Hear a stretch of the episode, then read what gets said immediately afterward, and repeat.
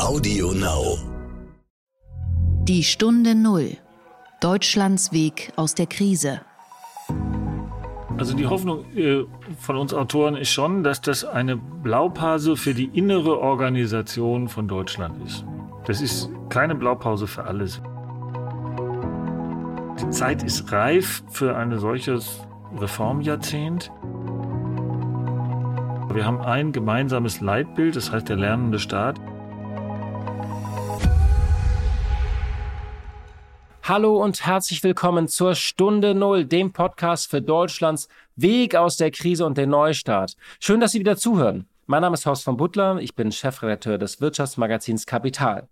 Und wir schauen heute einmal nicht direkt auf ein Unternehmen oder eine Branche oder auf einen weiteren Aspekt der Krise, sondern ein bisschen in die Zukunft und über den Tellerrand. Die Frage ist ja, wie sich dieses Land und der Staat wieder aufstellt, wenn wir mal aus dieser Krise wieder heraus sind. Derzeit ist der Staat ja vor allem in der Rolle des Retters und wir sind zu Recht froh, dass er stark und handlungsfähig ist, weil er einfach große Ressourcen hat und weil er auch die Finanzkraft hat, um all diese Hilfen zu mobilisieren. Aber es gibt ja auch die Frage, was danach kommt und was wir vielleicht noch tun müssen. Und darüber spreche ich heute mit Thomas Heilmann. Er ist Abgeordneter der CDU im Bundestag, war früher mal Justizsenator hier in Berlin und er war zudem Unternehmer, Gründer und Investor. Der Gedanke zum Tag. Ja, der Gedanke führt mich heute tatsächlich direkt schon zum Thema hin, zu unserem Gespräch. Wenn man so ein Buch in den Händen hält, das Neustart heißt, Neustart übrigens mit Doppel-A geschrieben, dann denkt man ja zunächst einmal an diese liberalen Manifeste, die in den Nullerjahren geschrieben wurden. Das waren diese Bücher unter anderem von Hans-Werner Sinn, warum Deutschland sich ändern muss, ob Deutschland überhaupt noch zu retten ist. Darum geht es Thomas Heilmann. So viel kann ich vorwegnehmen. Nicht, es geht nicht um den starken oder schlanken Staat, sondern um den effektiven Staat, um den lernenden Staat. Aber vielleicht mal am Anfang, wo kommen wir eigentlich her, wenn wir mal so die letzten Wochen und Monate ein bisschen ausblenden? Wir kommen aus einer Zeit, die Ökonomen auch das goldene Jahrzehnt nennen. In diesem goldenen Jahrzehnt ist der Wohlstand in Deutschland sehr stark gestiegen, und zwar auf breiter Front. Und in diesen Jahren schienen Reformen auch fast egal, denn Deutschland nahm meist mehr Geld ein, als es ausgeben konnte. Es waren Zeiten, in denen wir Rekorde im Staccato hörten, bei Jobs, bei Steuereinnahmen, bei Ausgaben. Ja, es war auch ein Jahrzehnt der Krisen, wenn wir nur an die Klimakrise denken, an die Flüchtlingskrise, an die Euro-Schuldenkrise, aber es war eben auch ein Jahrzehnt des wachsenden Wohlstands. Und schon jetzt wirken manche Zahlen aus dieser Zeit wie aus einer versunkenen Welt. Und deswegen möchte ich einfach mal einige noch in Erinnerung rufen. Die Staatseinnahmen, die kletterten ab 2010 um knapp 500 Milliarden auf 1,5 Billionen Euro. Staatseinnahmen, also alle Haushalte und Sozialkassen zusammengerechnet. Die Wirtschaftsleistung, also das BIP, das kletterte um nahezu eine Billion auf dreieinhalb Billionen Euro und das BIP pro Kopf von gut 30.000 auf 40.000 Euro im Jahr.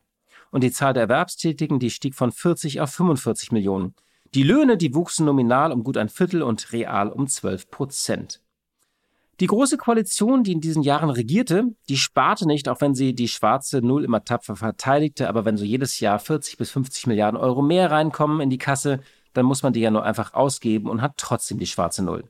Und es gab eine fein austarierte Arithmetik der Wohlstandsversprechen. Jeder der Partner, also CDU, SPD und CSU, durfte versprechen, verkünden und verteilen, die Rente mit 63, die Mütterrente, das Baukindergeld, das gute Kita-Gesetz, das starke Familiengesetz. Dauernd gab es irgendwo mehr Geld, mehr für BAföG, für Familien, für Forschung. Allein der letzte Koalitionsvertrag enthielt 296 Versprechen. Und viele dieser Vorhaben waren auch gut. Die waren nachvollziehbar und auch notwendig. Und wenn es mal eine Quatschidee war, wie etwa das Baukindergeld der CSU, dann löste man es so, dass der politische Gegner auch eine Quatschidee haben durfte und dafür Geld ausgeben durfte. Das Geld war ja da. Dieses System aber war schon vor Corona irgendwie am Ende. Es war ein erschöpfter Wohlstand und wir erinnern uns vielleicht, dass wir auch viel darüber diskutiert haben, dass Deutschland so ein bisschen die Dynamik fehlt. Und nun sind diese Formeln der Verteilung ohnehin vorbei. Jetzt sind wir in einer Art Zwischenzeit. Jetzt ist Rettungszeit und zwischen Lockdown und Lockerung zehren wir noch von unserem Wohlstandspolster. Schon im Herbst werden wir mehr wissen, zumindest erahnen, weil es dann einfach sehr viele neue Zahlen gibt. Und es wird dann neue Kämpfe geben ums Geld, um Spielräume, um Prioritäten.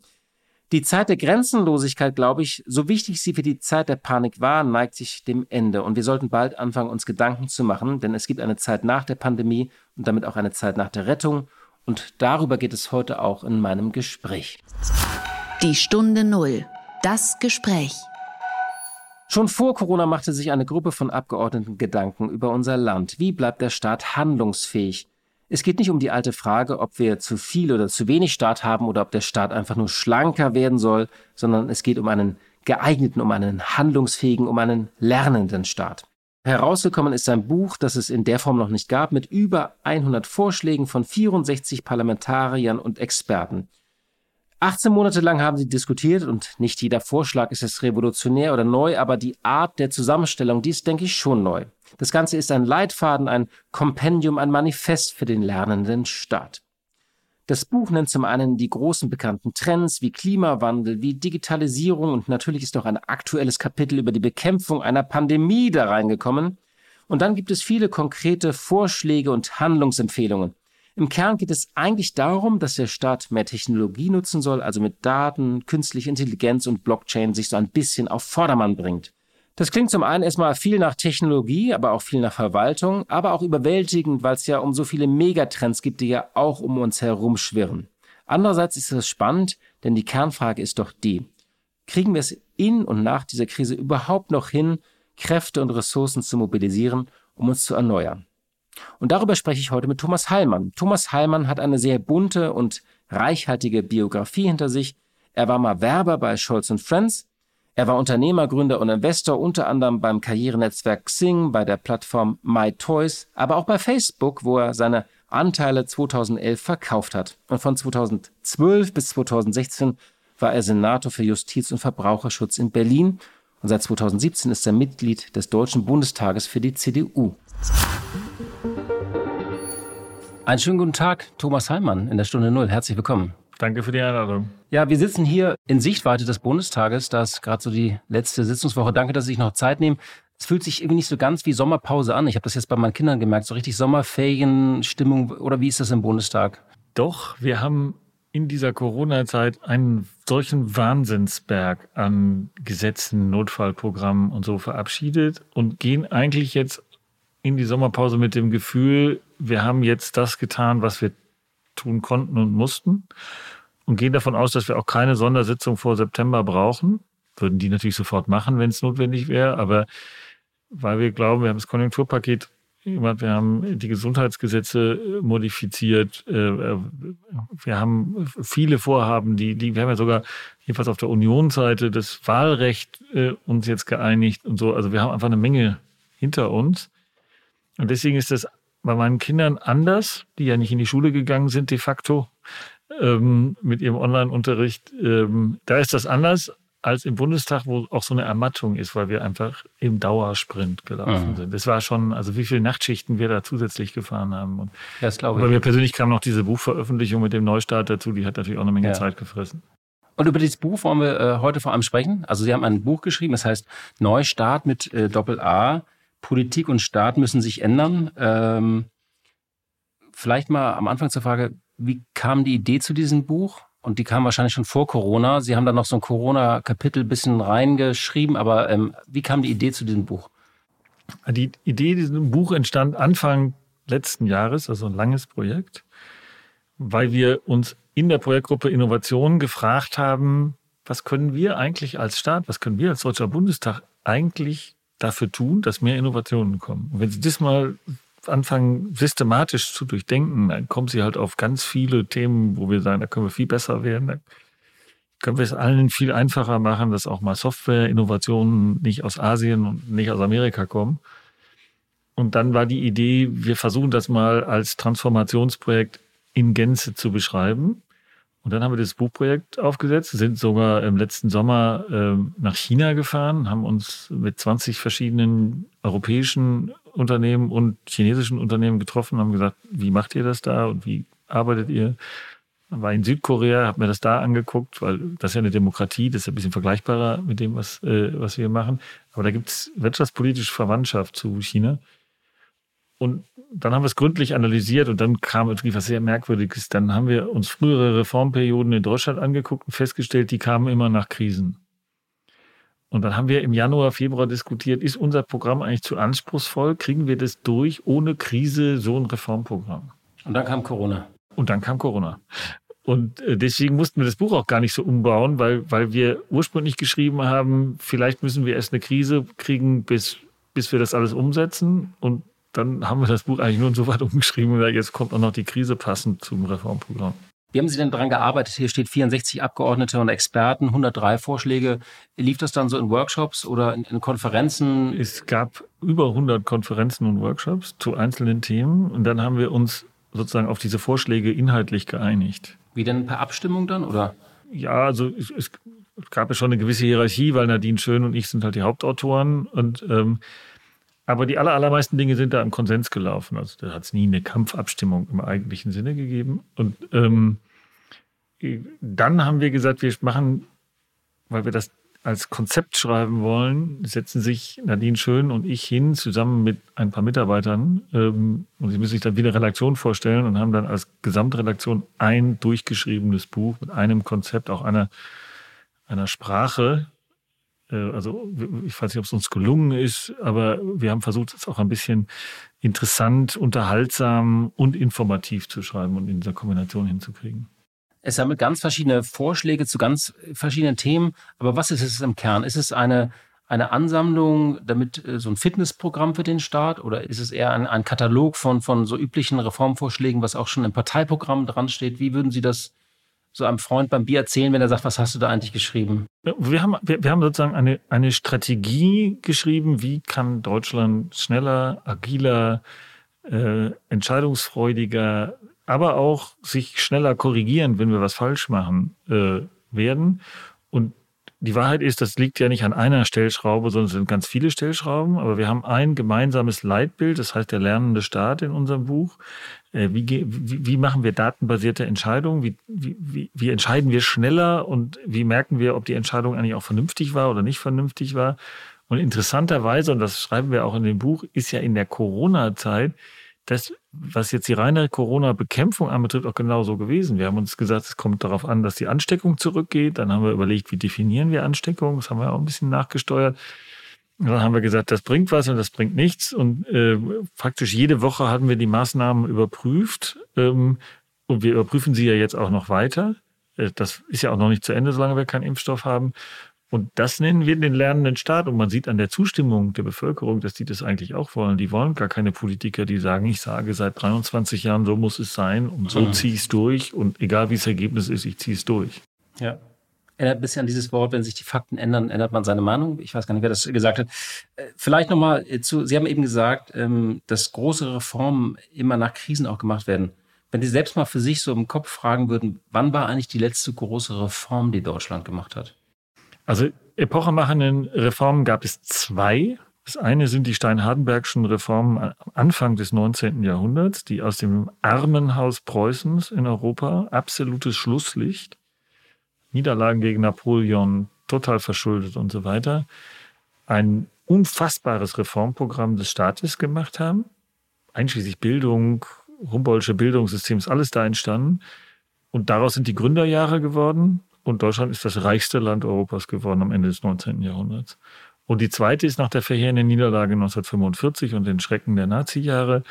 Ähm, da haben wir auch ein enormes Reformprogramm hinbekommen. Das Grundgesetz ist in vielen Dingen eine Revolution gewesen. Das ist heute alles selbstverständlich für uns, aber dass Frauen und Männer gleichberechtigt sind, das war alles andere als selbstverständlich 1945. Und, ähm, und das hat uns dann äh, und auch das Konzept der sozialen Marktwirtschaft, das ja im Grundgesetz angelegt ist, äh, das hat dann das, was wir Wirtschaftswunder nennen, herausgebracht. Und wir hoffen, dass wir jetzt nicht Schlusslicht in Europa werden müssen, bevor wir uns wieder zu solchen Reformen unseres eigenen Staatssystems oder unseres eigenen Verwaltungssystems äh, darstellen. Wir wissen, wir wollen ja Demokratie, Rechtsstaat, Gewaltenteilung, das wollen wir alles nicht aufgeben, ist ja Unsinn. Aber die Frage, wie wir entscheiden, wie wir planen, wie wir äh, zu Entschlüssen kommen, da gibt es eine Menge zu verändern. Machen wir nicht eigentlich seit einigen Jahren immer nur so Reparaturreformen. Also wir stabilisieren Systeme, die wir haben.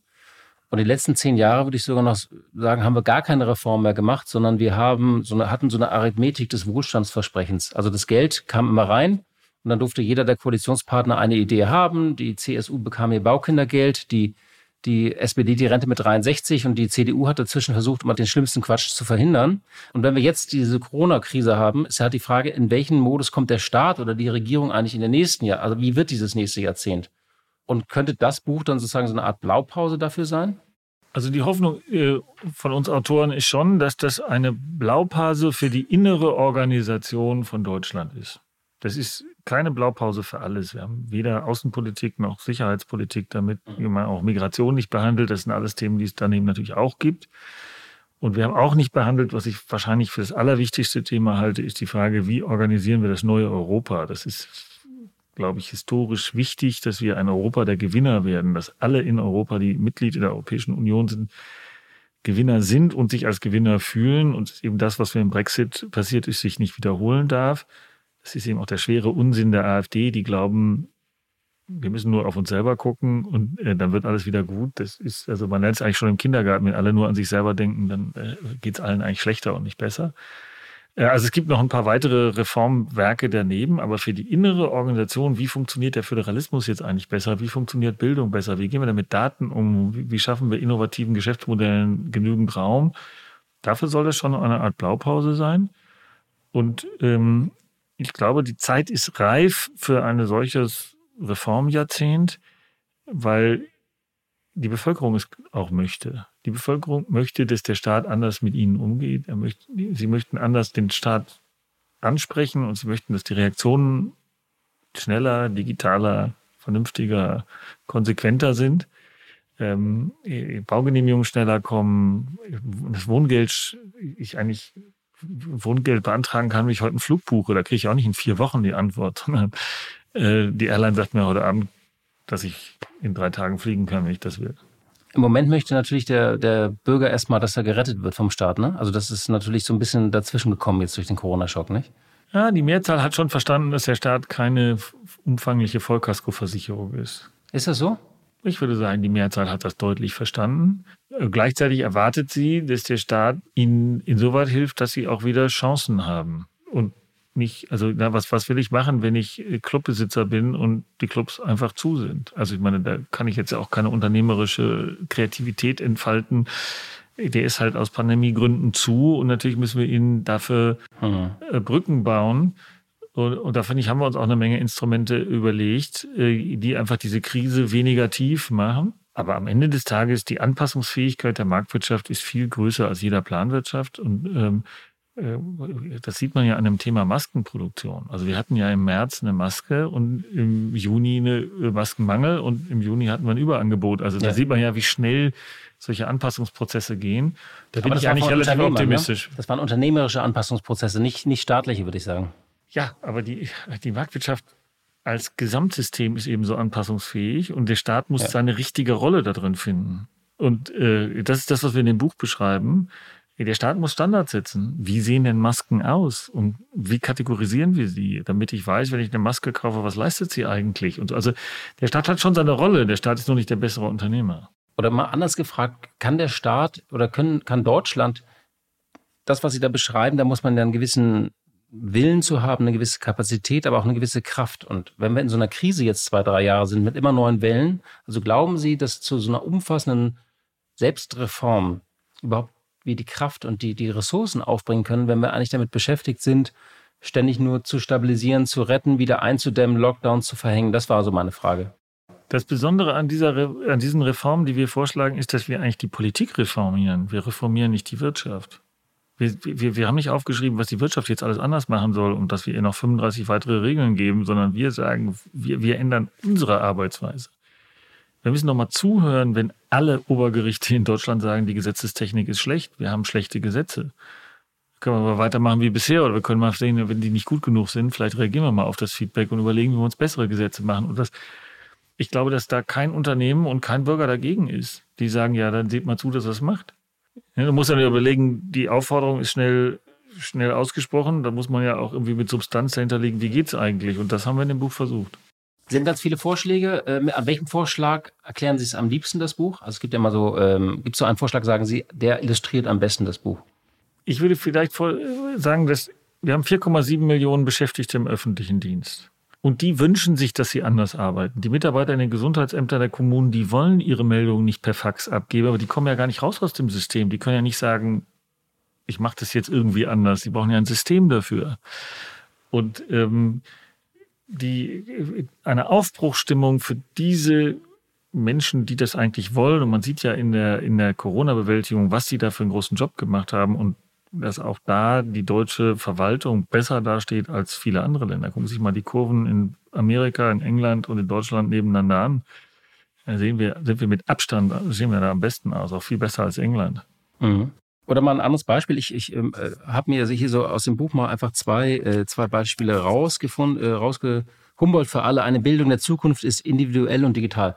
Nun ist ja auch eine Ironie, dass gerade äh, sozusagen diese Krise einen wahnsinnigen Digitalisierungsschub an Schulen äh, gebracht. Also ich habe das jetzt auch bei meinen Kindern, da ist jetzt Schulcloud und so. Also es wird ja viel gemeckert, aber das hat ja einen richtigen Boost gebracht. Hat diese Krise das jetzt beschleunigt schon? Also ein Teil, was Sie da fordern, weil sich einfach viele ändern, so wie Unternehmen ja auch. In vielen Unternehmen hat sich ja durch die Krise etwas beschleunigt, was sonst jahrelang irgendwie Einführung von Skype und Teams über einen Betriebsrat wurde jetzt einfach gemacht. So, ähm, glauben Sie, dass da äh, wissen Sie, was ich meine? Also das ja, ich weiß genau, was Sie meinen. Wir schreiben in dem Buch in einer Zwischenüberschrift: Corona hat der Digitalisierung Flügel verleiht. Und das ist genau der Effekt. Es hat ehrlich gesagt noch gar keine neuen digitalen Lösungen gebracht, aber es hat die Bereitschaft, also Sie müssen das ja mit den Menschen machen und in der Schule Digitalisierung einführen, dann ja mit den Lehrerinnen und Lehrern und nicht gegen die. Und die Einsicht, das muss wohl sein, und das ist, hat auch seine großen Vorteile. Und es tut übrigens gar nicht weh, eine Zoom-Konferenz zu machen. Das ist in bestimmten Dimensionen nicht nur weniger ansteckend, sondern auch sehr praktisch dieses, wir probieren das jetzt mal aus und machen es, das ist ja die deutsche Krankheit, die wir Komplexitätsfalle in dem Buch nennen, dass wir sagen, wenn wir sowas machen, dann denken wir erstmal fünf Jahre in der Enquete-Kommission über die Grundsätze nach, dann planen wir das noch sechs Jahre und weitere fünf Jahre später haben wir dann die perfekte deutsche Lösung auch äh, implementiert. Und das asiatische System ist, wir probieren das jetzt einfach mal aus und lernen mal, was funktioniert und was funktioniert nicht und dann machen wir es schrittweise besser. Mhm. Und ein bisschen was davon müssen wir, von dieser Attitüde müssen wir uns abgucken. Gleichzeitig gibt es ja die Befürchtung, dass ähm, eigentlich die, die Corona-Krise zu neuen Verwerfungen im Bildungs Bildungssystem führt, weil irgendwie ohnehin sozial schwache Menschen, wo zu Hause nicht so unterrichtet werden kann, also dass dieser Gap eigentlich noch größer wird, nicht? Ja, die, die Gefahr besteht auch absolut, aber da, ist, da muss man aus meiner Sicht die Digitalisierung zur Antwort machen. Und das ist das, was wir sagen, die Bildung wird individuell. Jeder braucht seinen eigenen individuellen Lehrplan. Wieso gibt es eigentlich Lehrpläne, die für alle Kinder gleich sind, obwohl die Kinder objektiv nicht gleich sind?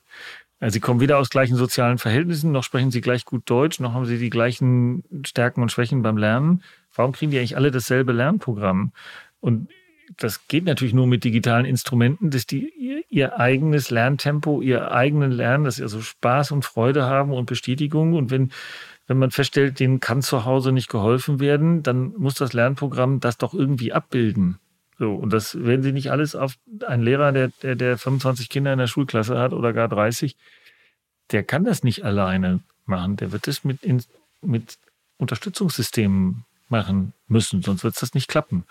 Aber dann sehen wir eine große Chance. Und wenn Sie mal die, die, diese Forschungen aus Zürich angucken, die wir da im Buch erwähnt haben, wie, wie stark sie auch, auch Lernschwierigkeiten wie Legasthenie, wie, wie stark sie das digitalen Instrumenten reduzieren können. Ähm, weil wir im Digitalen eben immer das unmittelbare Feedback haben. Und das unmittelbare Feedback führt zu viel schnelleren und auch viel positiveren Lernerfahrungen. Und insofern ist das schon ein völlig neues Systemdenke für das Thema Bildung, das wir da aufgenommen haben. Und das wird man nur umsetzen können, wenn es sozusagen unter den Schülern, den Lehrern, den Eltern eine Bereitschaft geht, sich auf diesen Weg aufzumachen. Transformation ist wie in jedem Unternehmen. Wenn die Mitarbeitenden sagen, nee, das findet hier ohne uns statt, die, der Change, dann sind sie da auch als Vorstandsvorsitzender ganz schnell allein.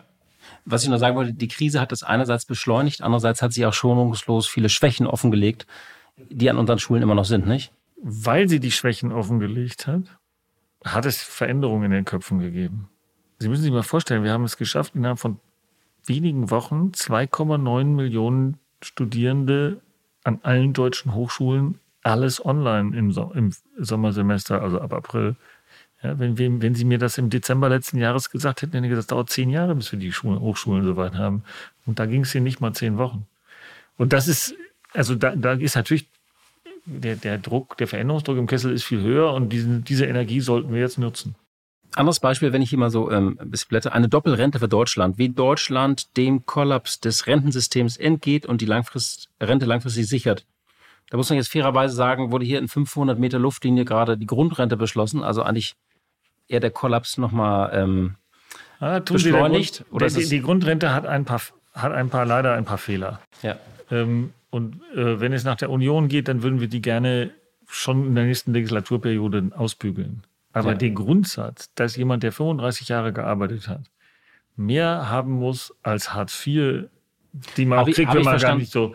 Diese, und, und zu diesem Grundsatz haben wir heute Ja gesagt und aus meiner Sicht äh, zu Recht Ja gesagt oder in diesem Sommer Ja gesagt.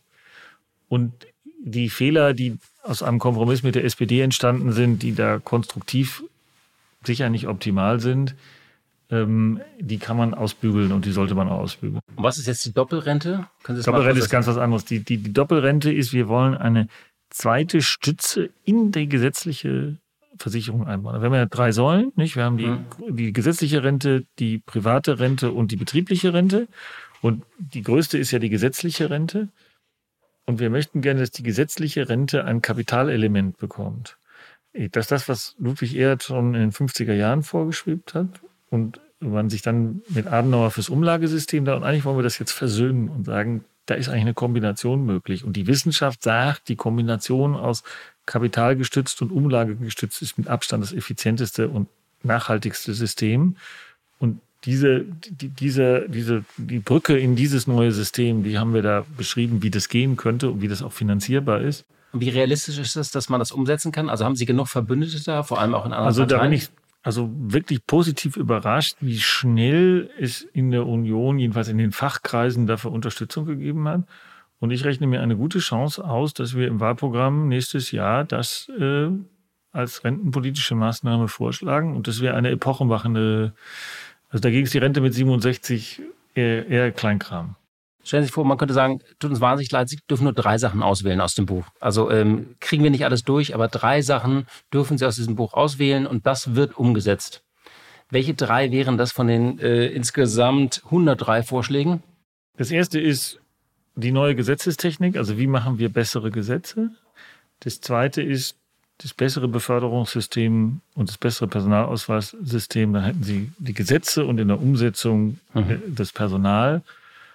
Und das dritte wäre wahrscheinlich das Digitalministerium, das wir sehr das Sie dann haben.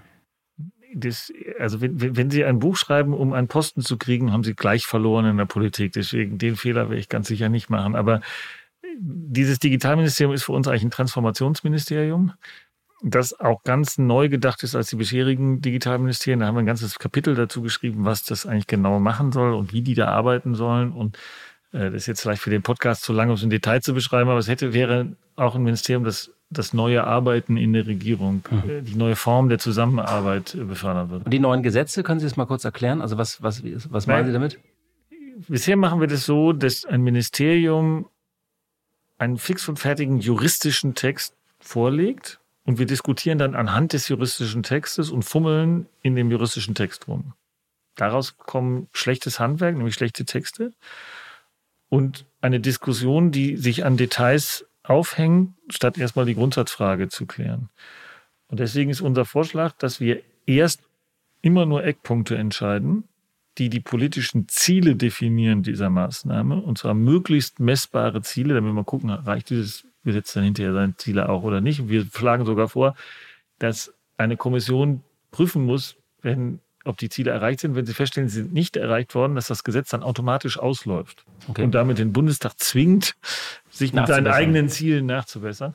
Und das zweite wesentliche Element ist, dass wir ein Verlaufsdiagramm bauen wollen, bevor wir in juristische Texte gehen, die die Umsetzung mal anguckt. Weil dann werden sie ganz viele Probleme einfach visuell sehen. Und erst wenn wir das beides verabschiedet haben, dann lassen wir Juristen das in Gesetzestexte anfangen. Wir fangen nicht an mit der juristischen Debatte.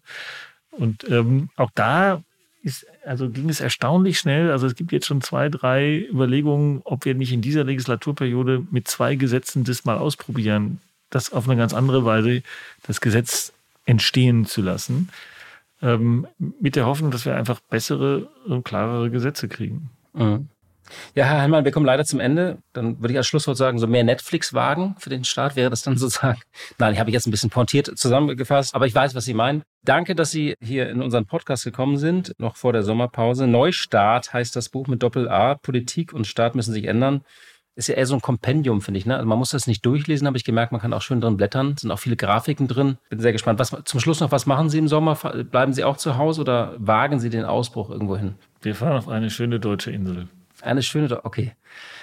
Vielen Dank und äh, schöne Ferien und ja, dass Sie noch Zeit genommen haben vor Ihren Ferien. Dankeschön. Danke Ihnen. Blick in die Märkte. Wie jeden Freitag schalte ich zu meiner Kollegin Katja Dofel nach Frankfurt. Sie leitet dort das Börsenstudio von NTV. Hallo, liebe Katja. Hallo, lieber Horst. Schön, dich zu hören. Die Commerzbank sorgte ja diese Woche für Schlagzeilen. Was ist da genau los und was ist das Problem der Commerzbank? Ja, Unruhe, Kritik und Stühlerücken bei der Commerzbank. Überraschend hat der Vorstandschef Martin Zielke und Aufsichtsratschef Schmidtmann am Freitag erklärt, man werde den Rücktritt anbieten, weil es massive Kritik gegeben hat vom zweitgrößten Aktionär Cerberus. Die sind nun seit Juli 2017 im Boot. Die Aktie der Commerzbank hat seitdem um etwa 60 Prozent an Wert verloren und entsprechend ungeduldig ist der Großaktionär nun geworden, hat das in mehreren Briefen geäußert und damit war für den Vorstand klar, es gibt wohl nicht mehr genügend Rückhalt. Die große Kritik allerdings seitens der Politik und auch des äh, Finanzmarktes ist nun, dass der Vorstand mit diesem Schritt ein Führungsvakuum hinterlässt. Und es war dann durchaus auch überraschend, dass an diesem Mittwoch an der Aufsichtsratssitzung in der Commerzbank über die neue Strategie diskutiert worden ist und eben nicht über die Nachfolge. Das hat durchaus wieder zu Enttäuschung am Markt geführt, weil natürlich die Investoren und Marktteilnehmer sagen, hier muss doch erstmal klar sein, wer die Bank eigentlich führen wird, weil derjenige oder diejenige ganz maßgeblich auch den künftigen Weg prägen wird. Also warum jetzt über die Strategie diskutieren? Aussichtsreiche Nachfolger übrigens sind die, entweder die amtierende Finanzchefin Bettina Orloff, die kommt ursprünglich von McKinsey, ist seit äh, schon einigen Jahren im Amt und in der Bank und hat einen hervorragenden Ruf in der Bank. Und dann der erst kürzlich 2020 hinzugekommene Firmenkundenchef Roland Bockhut. Er kommt von der ING DIBA, weiß also, wie es funktioniert ohne Filialen und hat vielleicht den notwendigen modernen Blick auf die Strategie der Bank. Ja, wir haben ja schon vor einigen Wochen hier über die hohen Bewertungen von Tech-Unternehmen gesprochen. Nun ist diese Woche die Amazon-Aktie erstmals über 3000 Dollar gestiegen. Wahnsinn, finde ich. Was ist denn deine Einschätzung dazu? Ja, ganz atemberaubend. Amazon kann man sich nur wünschen, in diese Aktie frühzeitig investiert zu haben. Sie ist erstmals über 3000 Dollar gestiegen und das ohne besonderen Grund. Also ohne ganz konkreten Grund, der nur Amazon anbelangt. Es ist die Technologiebranche, die insgesamt sehr gefragt ist momentan. Einerseits, weil man davon ausgeht, dass mit einer wirtschaftlichen Erholung sich eben im Speziellen auch Technologie Unternehmen gut erholen, gute Geschäfte machen, dann gibt es auch erfreuliche Zahlen. Der Software-Riese SAP hat es im Laufe der Woche gezeigt. Man hat äh, frühzeitig die Erwartungen des Marktes für die Geschäftsentwicklung gedämpft. Man hat Kosten eingespart und das hat nun zur Folge, dass die Geschäfte doch ganz gut laufen. Das inspiriert den gesamten Technologiesektor und nicht zuletzt die Tatsache, dass nicht nur wegen Corona, sondern eben schon seit langem und sicherlich auch noch in die weitere Zukunft hinein sich die Kaufgewohnheiten der Menschen geändert haben. Man kauft viel mehr online. Dieser Trend wird anhalten. Man sieht es an konkurrierenden Unternehmen wie Alibaba, die auch sehr stark steigen. Und man sieht es auch daran, dass zum Beispiel Lagerhallenbauer und Logistikimmobilienanbieter sehr gefragt sind momentan. Und die gehören ja auch irgendwie ins Sortiment eines Online-Händlers. Man braucht diese Logistikstützpunkte. Also da spricht alles dafür, dass diese Branche weiter boomt. Ja, und dann haben wir noch einen Rekord gesehen. Der Goldpreis, der ist über 1800 Dollar gestiegen. Was ist denn die Ursache dafür? Ja, spannende Sache mit dem Goldpreis und da treffen die verschiedenen Meinungen des Marktes wirklich genau aufeinander. Also auf der einen Seite diejenigen, die Sorge haben vor wieder steigenden Infektionszahlen, möglicherweise wirtschaftlichen Schließungen und wieder weniger Geschäften und auf der anderen Seite derjenigen, die sagen, es läuft eigentlich hier gut in diesem Segment, die Preise steigen, also will ich dran teilhaben.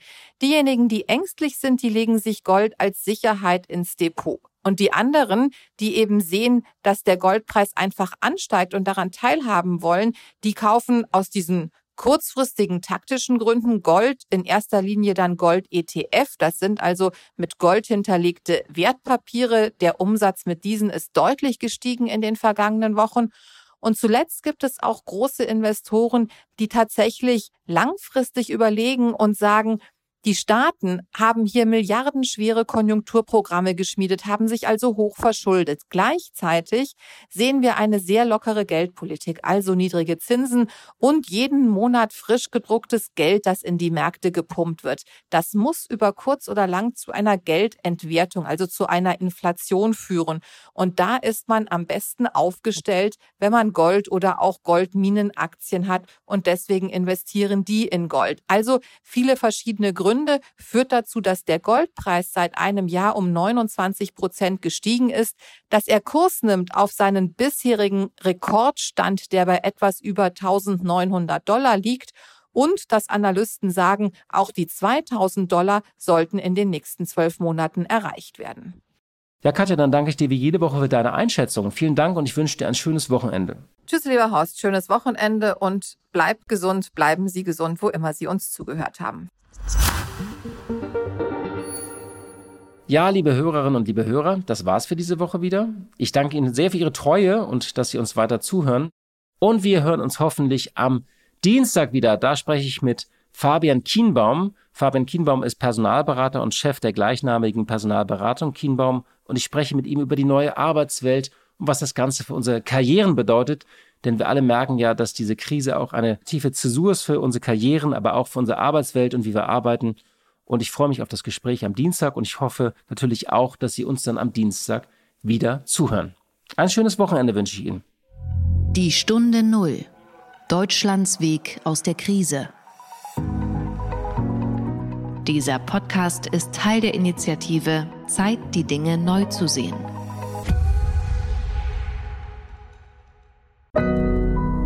Audio Now.